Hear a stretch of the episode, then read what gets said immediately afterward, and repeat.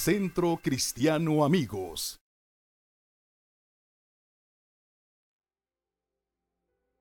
Uy, ¿saben qué se las debo la prédica de esta noche?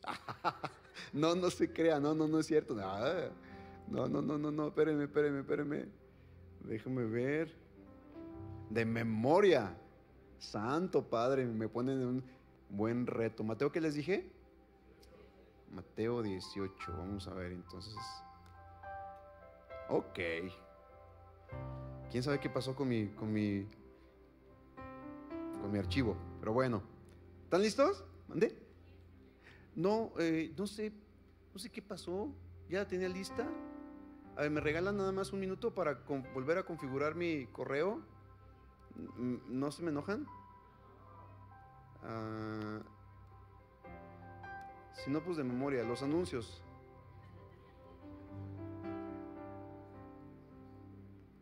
Espérenme, espérenme, espérenme, ya mero, ya mero. Yo creo que ah, Mateo 18, Mateo capítulo 18, verso 21 en adelante.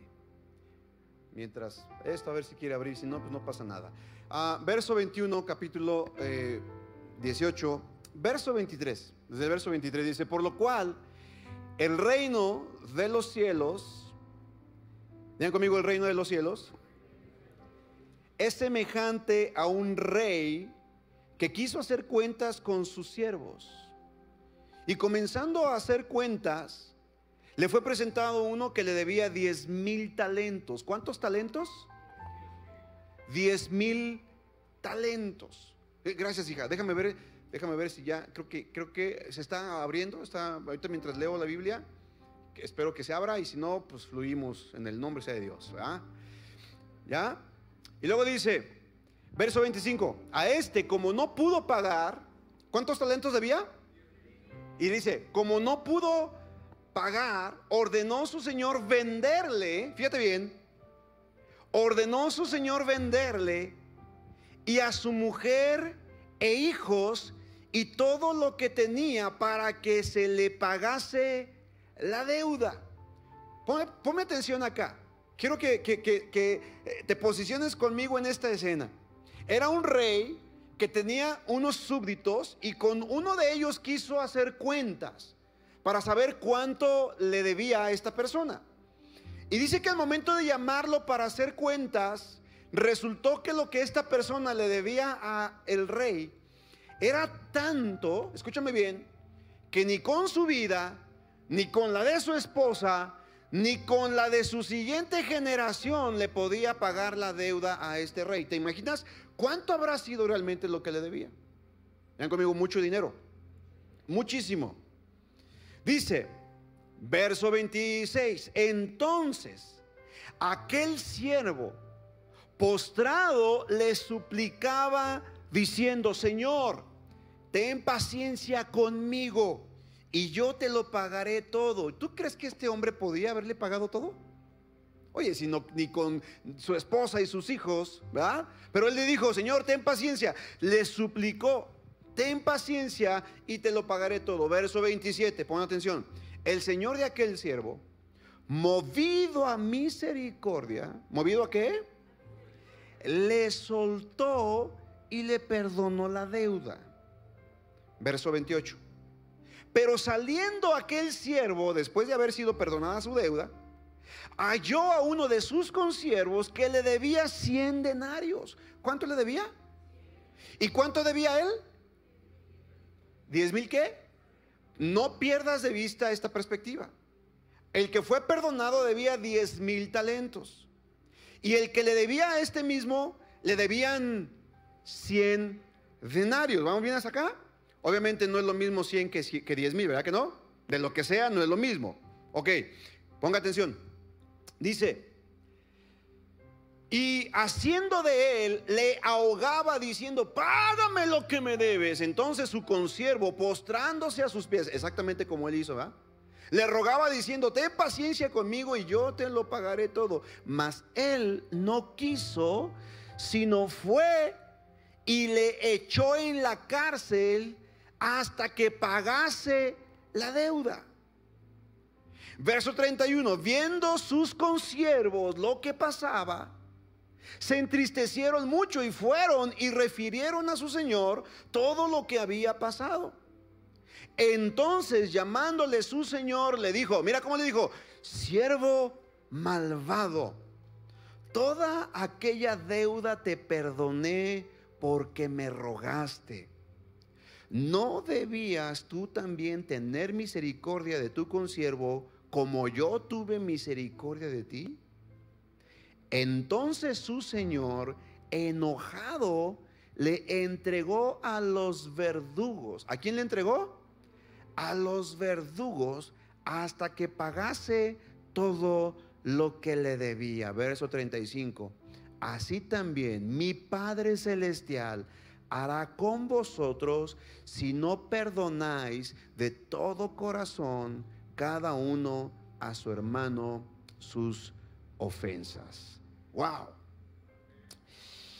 Estaba meditando un poco en esta palabra. Eh, la compartí hace algunos años. Mm, hace algunos años me gustaba subir mis bosquejos a una plataforma en internet antes de que transmitiéramos por YouTube y eso.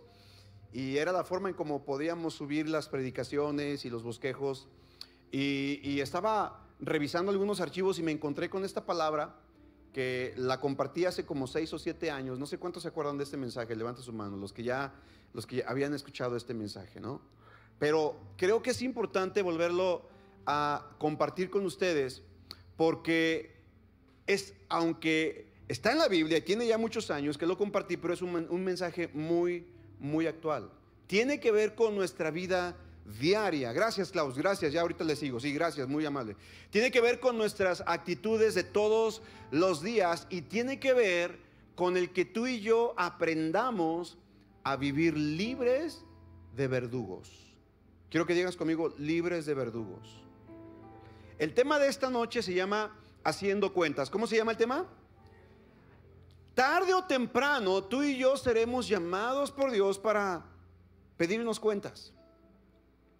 Y en esta historia vemos cómo eh, Dios llama, eh, o, el rey, porque Jesucristo está hablando del reino de los cielos, dice, el reino de los cielos es semejante a.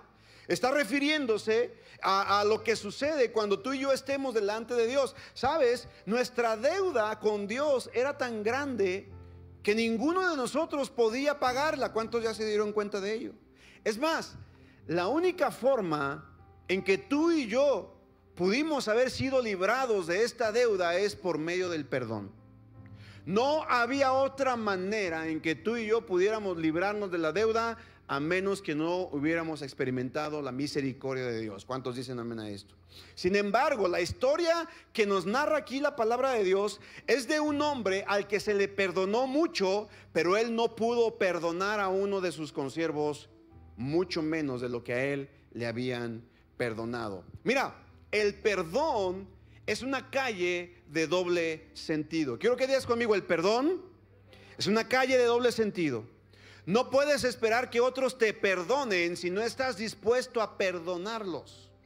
Hay mucha gente que dice es que yo, yo no puedo perdonar a, mi agresor, no puedo perdonar a quien me ofendió, no puedo perdonar al que me mintió, no puedo perdonar al que me robó. Pero la Biblia enseña, amada familia, que si tú y yo no perdonamos a los hombres sus ofensas, tampoco nuestro Padre que está en el cielo nos perdonará a nosotros las nuestras. No podemos esperar a que otros nos perdonen si no estamos dispuestos a perdonar. Jesús lo dijo de esta manera, porque si perdonan a otros sus ofensas, también los perdonará a ustedes vuestro Padre Celestial cada una de sus ofensas. Mateo capítulo 6, verso 14 y 15. Es una verdad bíblica básica. Tú y yo tenemos que aprender a perdonar. Cuando no perdonas, escucha, cuando decides en tu corazón no perdonar, estás quemando el único puente que necesitas para cruzar al otro lado de la eternidad. Escúchame bien, cuando tú decides no perdonar, quemas tu puente que te lleva al otro lado de la eternidad. Porque si tú no perdonas, no puedes ser perdonado. Es una premisa, es una ley espiritual, es un principio bíblico. Y tal vez tú dices, pastor, pero es que no te imaginas, ¿cómo, cómo me pides que yo perdone al que me violó? ¿Cómo me pides que yo perdone al que abusó de mí? ¿Cómo me pides a que, que yo perdone al que mató a mi padre, a mi madre, a mi hermano, a mi hijo? ¿Cómo me pides eso? Es imposible. Yo nunca lo voy a perdonar. Bueno, pues si en tu corazón te has negado a perdonar a una persona su ofensa, entonces corres el riesgo y estás literalmente quemando tu puente para llegar al otro lado de la eternidad. Porque sin perdón no hay salvación. Quiero que digas conmigo, sin perdón no hay salvación. Tú y yo necesitamos perdonar así como hemos sido perdonados de todos nuestros pecados. ¿Cuántos reconocen que han sido perdonados de todos sus pecados? Hemos sido perdonados. Y nuestros pecados, escúchame, nuestros pecados habían sido tan grandes que no había forma de pagarlos por nosotros mismos. ¿Estamos de acuerdo? Cuando no perdonas a otros, estás condicionando a otros para que no te perdonen y estás limitando a Dios para que Él te perdone a ti. Cuando escucho a alguien decir que no puede perdonar a alguien, me doy cuenta que esa persona no entiende lo que es el perdón. Y hoy quiero hablarte por lo menos de tres cosas que el perdón no es. Porque muchas veces para saber lo que algo es, también es importante saber lo que no es. ¿Me sigues? Entonces, quiero decirte o quiero enseñarte por lo menos tres cosas que el perdón no es. ¿Estás listo? Uy, gracias. ¿Estás listo eh, para aprender o no? Gracias por su entusiasmo. Número uno, lo que el perdón no es. Número uno, el perdón no es minimizar la seriedad de la ofensa.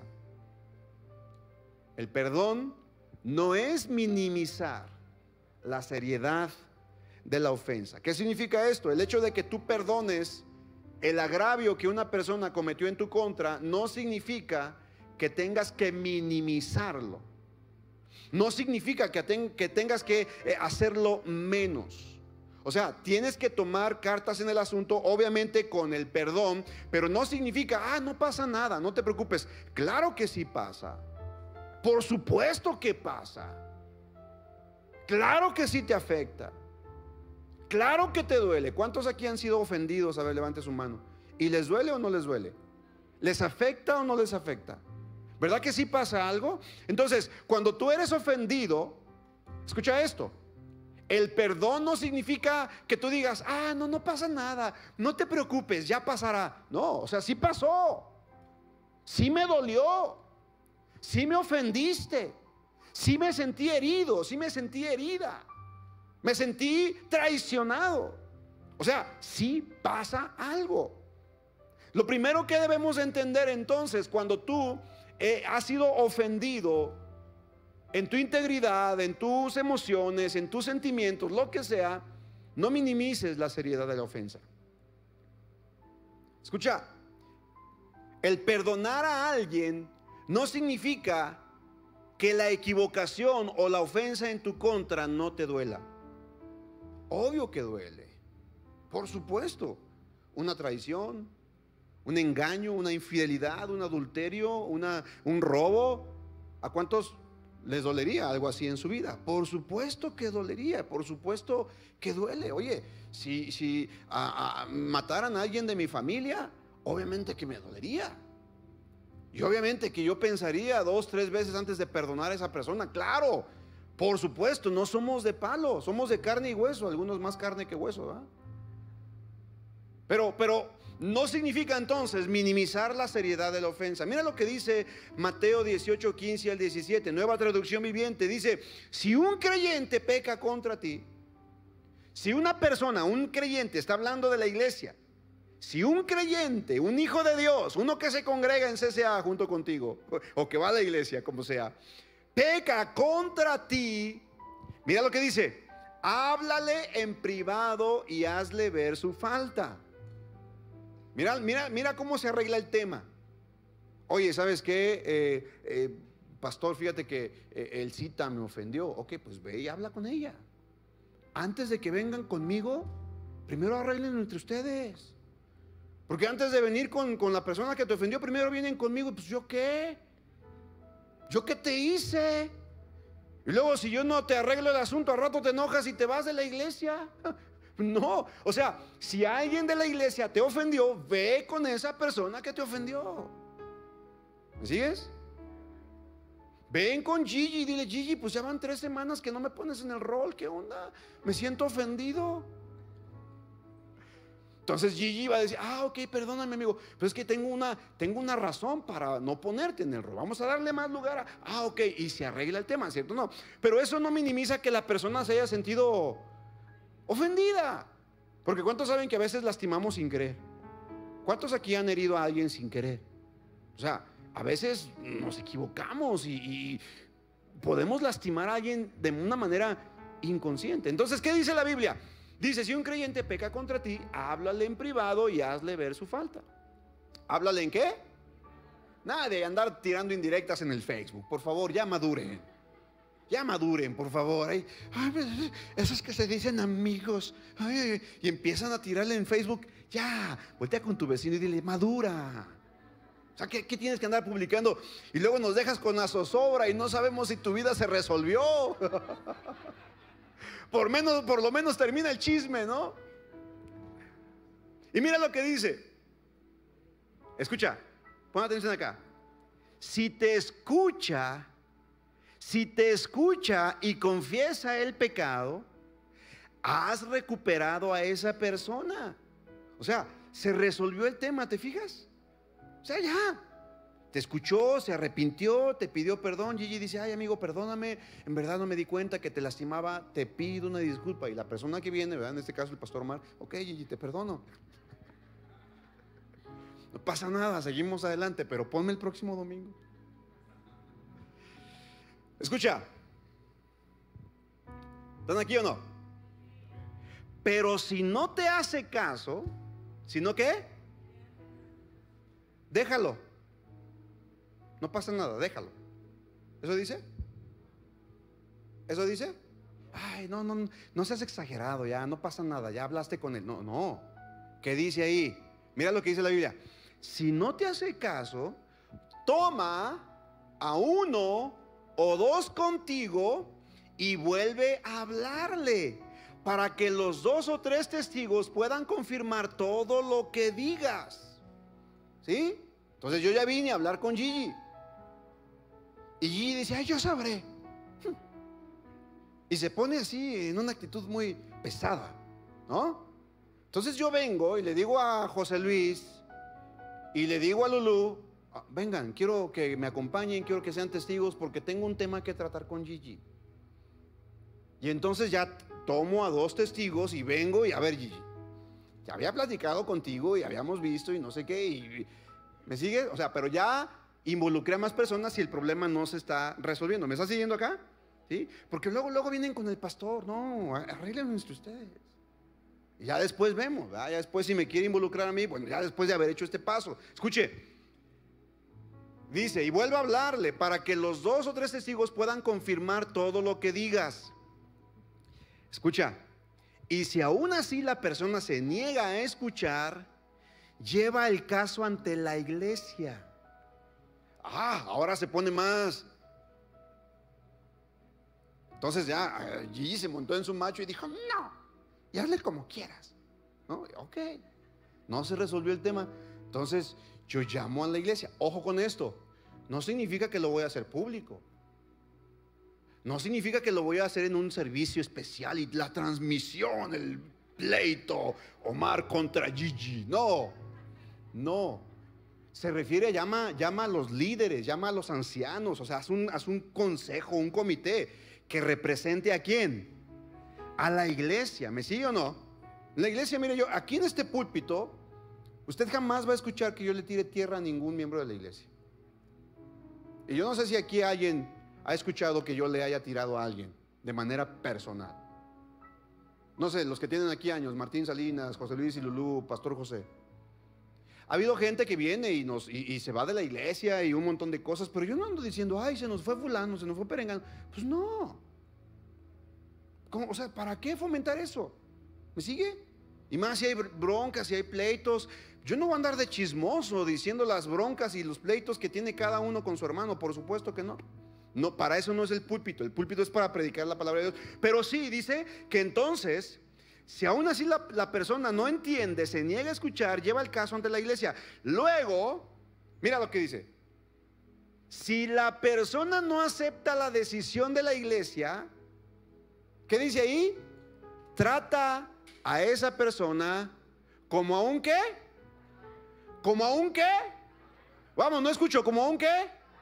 Un, dos, tres. O sea, entiendes esa persona no ha nacido de nuevo. ¿Por qué? Porque no puede ni dar ni recibir el perdón. No sé si me estoy explicando. Está diciendo ahí, ok, mira, esa persona simple y sencillamente va a la iglesia, se congrega en la iglesia, eh, asiste a la iglesia, a lo mejor diezma, ofrenda, participa en la reunión, pero no ha nacido de nuevo. ¿Me sigues?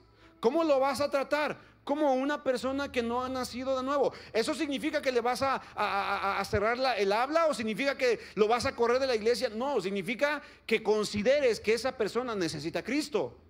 Pero tú sí tienes a Cristo. ¿Cuál es la diferencia? Tú sabes que esa persona no te quiere perdonar, es bronca de ella, pero ¿cuál es tu actitud? No sé si me estoy explicando. No sé si estamos hasta acá. ¿Cómo, cómo estás tú con esa persona? Ya hablaste, ya viniste con ella, hubo testigos, lo comentaste con el, con el, eh, eh, el grupo de ancianos de la iglesia, la persona no cambia, no, no, no, no acepta su error, su falta. Entonces, tú entiendes que esa persona necesita nacer de nuevo. Trátala con misericordia. Trátala como a un pagano, como a una persona corrupta, cobrador de impuestos, dice ahí la Biblia. Es decir, invítalo a que venga Navidad entre amigos. A lo mejor ahí se arrepiente y viene, nace de nuevo. ¿Me estoy explicando? Pero tu actitud, ¿cómo debe ser? Ok, no estoy minimizando la ofensa, no estoy haciendo chiquito el problema, me ofendiste, me agraviaste, vengo a tratar de resolverlo. No quisiste cambiar, está bien, pero yo decido perdonarte. Yo decido soltarte. Amada familia, tú no tienes que esperar que la persona te pida perdón para que tú perdones. Porque la persona que necesita el perdón no es a quien se lo das, sino eres tú. Tú necesitas perdonar. Porque si tú no perdonas, entonces abres la puerta para verdugos. Abres la puerta para un montón de broncas en tu vida. Así que, número uno, el perdón no es minimizar la seriedad de la ofensa. Número dos, el perdón tampoco significa, escucha, la restauración instantánea de la confianza. No significa, ah, porque ya lo perdoné, entonces instantáneamente voy a confiar en Él. No. El perdón se otorga inmediatamente, pero con la confianza se trabaja nuevamente. En una relación, ponme atención acá, esto es importante. Para que una relación funcione bien, necesita cuatro pilares. Di conmigo cuatro pilares. Dilo, dilo fuerte, cuatro pilares. Y para esto quiero pedirle a José Luis que venga y me traiga una silla, por favor, José Luis, aquí al frente, rápidamente, así se lo voy a ilustrar. No voy a tardar mucho. Imagínate aquí al frente, gracias José Luis. Imagínate que esta es una relación, gracias Arqui. Esta es la relación que tú tienes con tu familia, con tu matrimonio, con tus hijos, con tu pastor, con quien sea. Entonces, para que esta relación funcione y sea una relación sólida, digan conmigo una relación sólida, ay, mejor una de las nuevas, necesita cuatro pilares. ¿Cuántos pilares? Cuatro. ¿Está listo? El primer pilar se llama amor. ¿Cómo se llama? Amor. Es el primer pilar de una buena y una sana relación. Segundo pilar, anoten los matrimonios principalmente, confianza. ¿Cómo se llama? Confianza es el segundo pilar. El tercer pilar se llama conocimiento. ¿Cómo se llama? Es decir, Tú tienes que conocer a la persona, tienes que invertir tiempo, dedicarle tiempo, conocerse mutuamente. ¿Sí? ¿Vamos bien hasta acá? Y el cuarto pilar se llama respeto. ¿Cómo se llama? Entonces, estas son las cuatro, los cuatro pilares, los cuatro fundamentos de una relación sana en tu matrimonio, con tus hijos, con tus empleados, con la iglesia, con quien quieras. Amor, confianza, conocimiento y respeto. ¿Sí? Ya conmigo, amor, confianza, conocimiento y respeto. Ahora, ¿qué pasa si en esta relación de pronto le quito el amor? ¿Qué va a pasar? ¿Eh? ¿Qué sucede? Si yo le quito una pata a esta silla, cualquiera, el amor, la confianza, el conocimiento, el respeto, ¿qué va a pasar con esta relación? ¿Voy a poder sentarme? ¿Me puedo sentar? ¿Me, ¿me puedo sentar, sí o no? Sí, pero es que inestable, inestable, ¿sí? ¿Se da cuenta? Entonces, mejor se va para allá mi esposita. Fíjese bien, póngame, atención acá, ¿estamos aprendiendo algo? En una relación en donde las cuatro, los cuatro pilares están bien firmes, pues bueno, no pasa nada, ¿verdad? Es una relación bien padre, bien chida, todo a todo dar. Pero si le quito una, un pilar, entonces se convierte en una relación ¿qué? Inestable. ¿Va? Ahora, ¿qué pasa si le quito dos? ¿Qué pasa? Ahora se convierte en una relación insegura. ¿Una relación qué? ¿Así como era? ¿Así como es? ¿Qué pasa si en esta relación yo me quiero sentar? A ver, Lalito, ven, ayúdame. No te creas, no te creas. Ok. ¿Y qué pasa si esta relación solamente tiene una pata? Entonces es una relación inexistente. Ya no sería una silla. ¿Le sirve o no?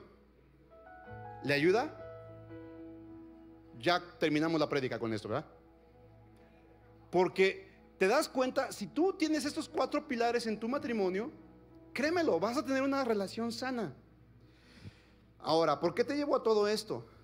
Porque de estas cuatro, de estos cuatro fundamentos en las relaciones, escucha, el fundamento que es más difícil de edificar es la confianza.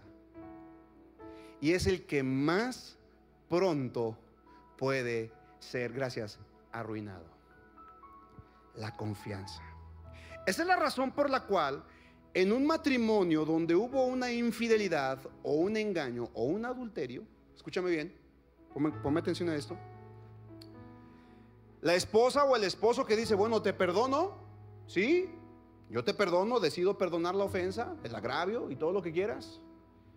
Pero me va a llevar tiempo recobrarla. Y el problema es que la persona que ofendió, el, el- el ofensor, normalmente dice, pues ya perdóname. A ver, ¿me estás perdonando sí o no? Porque a cada rato me sacas en cara y pues ya, perdóname, me perdonaste. de ver-". Y oye, sí, por supuesto que sí, sí te perdonó, créemelo. Pero no esperes que porque le pediste perdón, inmediatamente su confianza en ti sea restaurada. No es así.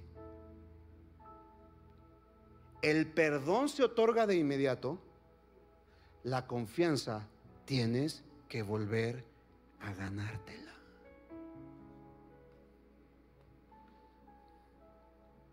¿Le sirve o no? Porque mucha gente erróneamente piensa que perdonar es olvidar. Y eso, perdóname amado, pero esa es una total estupidez. Perdóname, perdóname por usar esta palabra. Pero es totalmente estúpido tratar de pensar que porque perdonaste tienes que olvidar. Oye, si el perdón no te borra los recuerdos, no te da amnesia cerebral, ¿cierto o no? La ofensa ahí está, el agravio se quedó.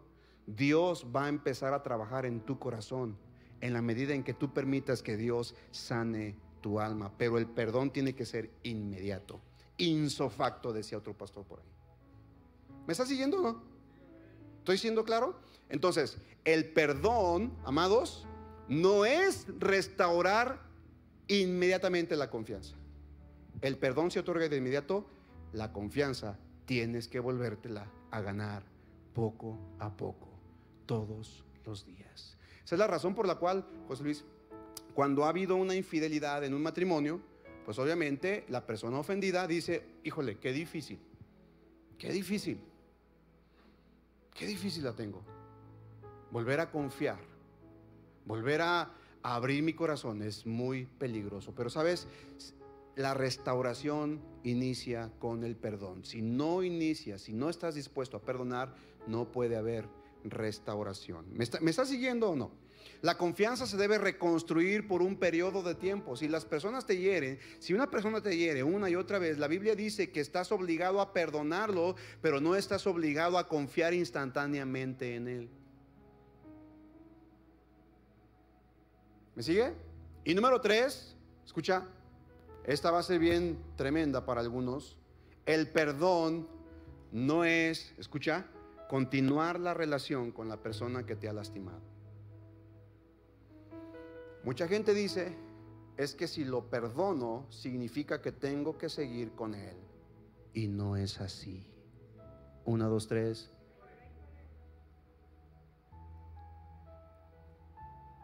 Perdonarlo sí, no hay opción. Pero restaurar la relación es otra cosa. ¿Por qué, amados? Escuche, porque el perdón es a la ofensa y la restauración es a la relación. Dígalo conmigo, el perdón es a la ofensa y la restauración es a la relación. ¿Me sigue o no? ¿Vamos acá bien? Le explico lo siguiente. En un matrimonio, porque es, es típico y es muy común que en los matrimonios pues haya ofensas, haya de pronto eh, desavenencias, haya choques, haya pleitos. Pero cuando uno de los dos cónyuges ha incurrido, escuche esto, en adulterio, póngame atención acá, uno de los dos cónyuges incurrió en adulterio, escucha, el cónyuge ofendido, el cónyuge que fue ofendido, que le abrió la puerta a un tercero para cometer adulterio, esa persona, el ofendido, obligatoriamente tiene que perdonar a su cónyuge, mas no está obligada u obligado a volver con él o con ella. ¿Por qué? Pregúntame por qué. Vamos, pregúntamelo fuerte. ¿Por qué? Porque rompió el pacto conyugal. Jesucristo lo enseña en los evangelios. Dice, cualquier hombre que se divorcie o que se separe de su esposa, a no ser por causa de fornicación, a no ser por causa de que rompió el pacto, a no ser, es la cláusula. ¿Me sigue? Bíblicamente, amada familia, el único causal de divorcio es el adulterio. Bíblicamente. No lo digo yo, Gigi. Jael, no lo digo yo. Lo dice la Biblia. ¿Me sigue? ¿Vamos bien hasta acá? Ahora, pero ¿qué pasa? Vamos a buscar la restauración. Por supuesto. Claro que sí. Y en esta iglesia predicamos y hablamos restauración a los matrimonios. No creemos en el divorcio. Y créemelo, jamás escucharás que el pastor te recomiende divorciarte de tu, de tu cónyuge. Jamás. A menos que tu vida esté en riesgo. ¿Me sigues? Y ni siquiera divorciarte, separarte, como dice la Biblia, sepárense un poco de tiempo para dedicarse sosegadamente a la oración, a buscar a Dios y luego júntense en uno nuevamente. ¿Para qué? Para que no sean tentados por el diablo. ¿Me estoy explicando? Entonces, cuando, cuando hablamos del perdón, especialmente en el, en el tema del matrimonio, esto es, esto es interesante porque muchas, muchas mujeres, especialmente mujeres, son tristemente, según el índice, según las estadísticas, tristemente las mujeres son las que más son eh, eh, ofendidas con el adulterio. Muchas veces la mujer me dice, pastor, pero es que yo lo quiero perdonar. No, yo le digo, es que tú lo tienes que perdonar, no es que lo quieras perdonar, lo tienes que perdonar. Sí, pero no quiero que se vaya. Bueno, entonces trabajen en su restauración matrimonial. Entonces tú tendrás que aceptar que el hombre tiene que ser restaurado y ministrado. ¿Me estoy explicando? entonces el hombre tendrá que pasar un proceso de sanidad, de liberación, literalmente liberación espiritual. Porque yo no sé si tú sabes, escúchame esto, pero cada vez que te unes con tu esposa, la Biblia dice que te haces un solo cuerpo y un solo espíritu con ella. ¿Me sigues? Pero cuando tú varón o tu mujer te unes con otras personas que no son tu esposa, entonces te estás uniendo espiritualmente también con esa persona. Y luego vienes y te unes nuevamente en el acto conyugal con tu esposa. ¿Y qué sucede? No te unes solamente tú, sino que se unen todas las personas con las que te has unido antes. Entonces hay una mezcolanza de, eh, espíritus y de personalidades dentro de ti. ¿Me estoy explicando? Por eso la Biblia nos enseña que no debemos de andar de picaflores, amados cada hombre tenga su propia mujer y cada mujer su propio varón. ¿Estamos bien hasta acá? Ok, entonces, no significa, el perdón no significa que yo tenga que continuar con la relación sin ningún cambio. El perdón no es lo mismo que una, eh, eh, una reunión o una mm, mm, relación. Es decir, yo tengo que perdonar, pero restaurar la relación es otro proceso. Ahora, escucha, lo dije, el perdón se enfoca en la ofensa, la restauración se enfoca en la relación. Ahora, ya para terminar, para no hacerte tanto eh, eh, el rollo largo, fíjate que la Biblia dice, escucha bien, ponme atención a esto. El rey le perdonó a, su primer súbdito, le perdonó 10 mil talentos. ¿Cuántos dice ahí? 10 mil talentos. Pon atención a esto. 10 mil talentos. Un talento en este tiempo, escucha, un talento, un solo talento equivalía a seis mil denarios. ¿Cuántos denarios? Seis mil. Y dice que este hombre cuando encontró a su consiervo, no le pudo perdonar cuántos denarios? Cien denarios. Ahora escuche esto. Un denario era el equivalente al salario de una persona de un día de trabajo. ¿Está conmigo? Entonces, este hombre que no pudo perdonar 100 denarios, literalmente no pudo perdonar 100 días de trabajo.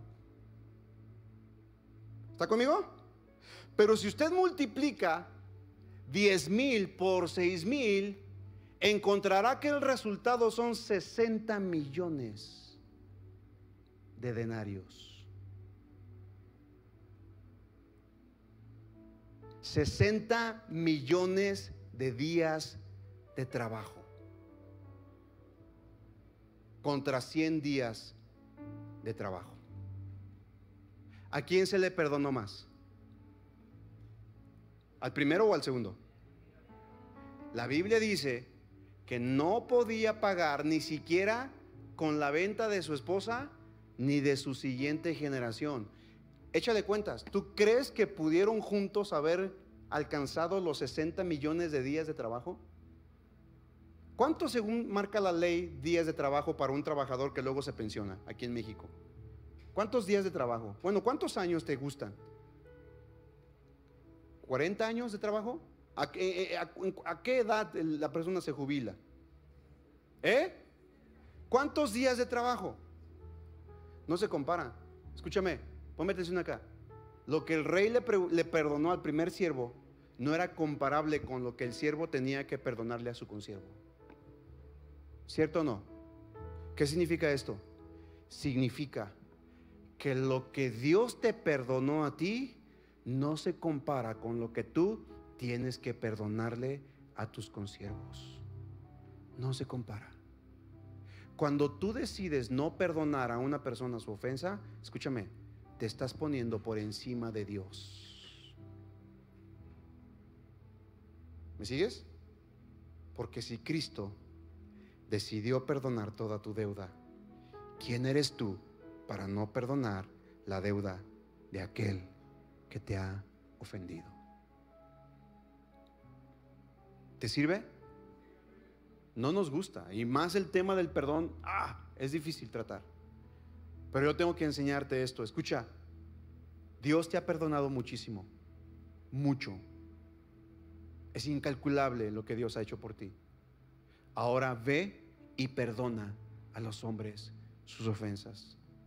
Pedro le preguntó a Jesús, a Jesús, Señor, ¿cuántas veces tengo que perdonar a los hombres sus ofensas? ¿Hasta siete veces? Según la ley, fíjate bien, según la ley de Moisés, tú podías perdonar a una persona, ¿cuántas veces crees? Según la ley de Moisés, antes de Cristo, Jael, la ley te permitía perdonar a una persona hasta tres veces. ¿Cuántas veces? O sea, te ofendía una vez, ok, para la primera, te la perdono. Te ofendía otra vez, pues ok, va a la segunda, te guardo la tercera para cuando se ocupe. Te ofendía la tercera, ok. La tercera es la. ¿De dónde crees que vino esa frase? La tercera es la. Y cuando Pedro le dijo a Jesús, Pedro se quiso ver muy benevolente, se quiso ver muy magnánimo, se quiso poner muy espiritual y le dijo, Señor, ¿cuántas veces puedo perdonar al que peca contra mí? ¿Hasta siete veces? Si la ley me dice tres y tú eres el Hijo de Dios, tú eres el Redentor, entonces seguramente se multiplica y un piloncito, entonces siete.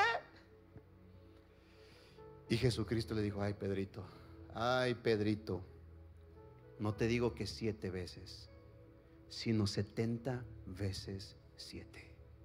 Ahora, espérame, setenta por siete, multiplícalo, ¿cuánto sería setenta por siete? ¿Cuánto? Diario. Diario. ¿Y conmigo? Dilo más fuerte. O sea, que el día de mañana es borrón y cuenta nueva. Ayer me ofendiste, a lo mejor me ofendiste cuatro, cinco, veinte, cien veces las que sea. Ok, pero termina el día y ahora inicia un nuevo día. Y hoy tengo que volverte a perdonar. Literalmente Jesucristo le estaba diciendo a Pedro, Pedro, tienes que perdonar siempre. Ya conmigo, siempre. Seamos honestos, póngase en pie, por favor. ¿A cuántos les cuesta trabajo perdonar? Levante su mano. Seamos honestos, bien honestos, bien honestos. Mira, gloria a Dios por la gente honesta. Levanta tu mano si te cuesta trabajo perdonar.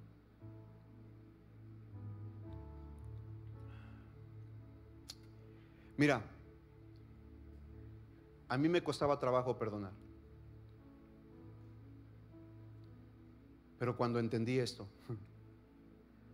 cuando entendí que Dios me ha perdonado mucho más de lo que a mí me han hecho, dije, Señor, no es que no me duela, no es que no me lastime, por supuesto. Pues, soy de carne y hueso, ¿Ya se dio cuenta usted de eso? Claro que duele. Pero cada vez que me han ofendido, cada vez, cada vez, vengo delante de la cruz y le digo, Señor, ah, lo que me han hecho no se compara con los pecados que yo cometí en tu contra. Y tú has perdonado todos y cada uno de ellos. Así que ahí en tu lugar quiero invitarte a que cierres tus ojos. Y vamos a hacer dos cosas, solamente dos cosas. La primera cosa, lo primero que vamos a hacer es que le vamos a dar gracias a Dios porque Él nos ha perdonado. Cierra tus ojos y dile gracias Dios porque me has perdonado. Agradecele, vamos, toma este tiempo y dile gracias papá porque me has perdonado. Has perdonado mis pecados, me has lavado de toda mi maldad. Has perdonado mis faltas, todas y cada una de ellas. Me has lavado. Me has limpiado. No solamente me quitaste el pecado, sino me pusiste justicia. No solamente me quitaste mi maldad, sino que me vestiste de santidad. No solamente me quitaste mis culpas, pero me vestiste de redención. Y ahora por tu sangre preciosa yo soy totalmente perdonado. Vamos, dale gracias ahí en tu lugar. Toma estos instantes para agradecerle a Dios su perdón para tu vida. Tú y yo éramos este siervo. Le debíamos mucho a nuestro Dios. Habíamos cometido tantas ofensas. Pero Dios en su infinita misericordia nos perdonó. Y ahora Él espera que tú y yo hagamos lo mismo con aquellos que nos han ofendido. Dale gracias a Dios. Allá en tu lugar, dile gracias por el perdón que me has dado. Gracias por darme salvación y vida eterna. No lo merecía. Pero tú eres digno, Señor. Y tú quisiste perdonarme. Muchas gracias. Ahora yo decido perdonar.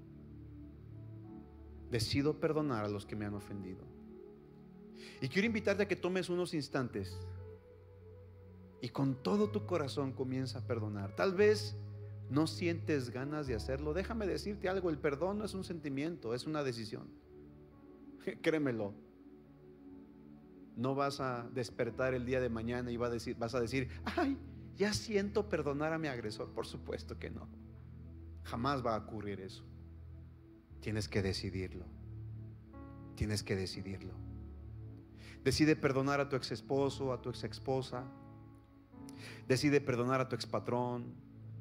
Decide perdonar a tu hermano, a tu hermana que tal vez habló mal de ti.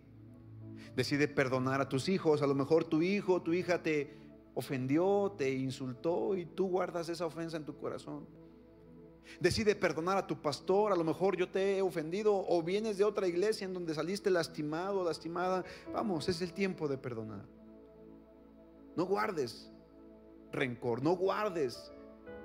No permitas que los verdugos vengan y te atormenten día y noche. Hoy, hoy puedes ser libre. Decide perdonar. Tal vez nunca conociste a tu padre o a tu madre. Probablemente tu papá nunca se hizo cargo de ti. A lo mejor nada más te tuvo y te abandonó a tu suerte. Y todavía sientes el dolor y la ausencia de tu padre. O tal vez tu mamá te tuvo por chiripazo, tú piensas que fuiste obra de la casualidad, pero déjame decirte, eres obra de Dios. Tal vez no estuviste en los planes de tus padres, pero si existes es porque estabas en el corazón y en la mente de Dios. No sé si lo sabes, pero eres el sueño cumplido de Dios en esta tierra. Y Dios te puso en esta tierra para que cumplas los anhelos de su corazón. Pero eso que está en tu corazón te impide perdonar, te impide soltar y te impide avanzar. Tal vez tu marido, tu mujer, tu esposa, tu cónyuge te engañaron, te fueron infiel o cualquier cosa, pero hoy decide perdonar. Hoy decide soltar. Tal vez fuiste abusado, fuiste maltratado. Tal vez te trataron como tonto, como inútil. Y eso marcó tu vida. Pero hoy puedes perdonar, hoy puedes salir de la prisión de la amargura y del resentimiento. Sabes, la falta de perdón te mete en una prisión. En la prisión de la amargura, del dolor, del resentimiento, del odio. Y sabes, esa prisión es la única prisión en donde el prisionero tiene la llave adentro para salir libre. Y la llave es el perdón. Así que hoy utiliza esa llave y decide perdonar. Tal vez tuviste una relación antes de tu, de tu actual relación. Tu novio, tu exnovio, tu exnovia te trataron mal, te juzgaron, a lo mejor te criticaba, a lo mejor te menospreciaba. Y eso esto, esto es, está marcado o marcó tu corazón y te impide relacionarte correctamente en tu nueva relación. Vamos, perdona, perdona, perdona, hoy perdona. Quiero que hagas esta oración conmigo. Quiero que digas en el nombre de Jesús, yo decido perdonar a quien me ha lastimado. Decido perdonar a quien me ha ofendido. Lo perdono y lo suelto en el nombre de Jesús. Lo perdono y lo bendigo en el nombre de Jesús. No necesito que Él me otorgue o no necesito que Él me pida perdón. Yo decido perdonarlo y decido ser libre en el nombre de Cristo Jesús. Veo gente que está conmovida, veo que Dios está tocando corazones, Veo que personas están realmente entrando a una actitud de perdonar. Vamos, sal de aquí libre. No salgas como entraste. Hoy es la oportunidad. Hoy puedes con la llave del perdón abrir la puerta de la prisión y comenzar a experimentar libertad. Libertad y salvación. Gracias Dios. Gracias Padre. Gracias Padre. Amén, amén. Respira profundo. Respira profundo y siente la paz de Dios sobre tu vida. Siente la paz de Dios. Alguien puede sentir que la presencia de Dios tocó su vida. Mira, yo, yo veo aquí lágrimas de gente. Veo que Dios tocó corazones. Gracias, papá. Gracias, Padre. Vamos a darle un fuerte aplauso al Señor por su palabra. Vamos a agradecerle a Dios.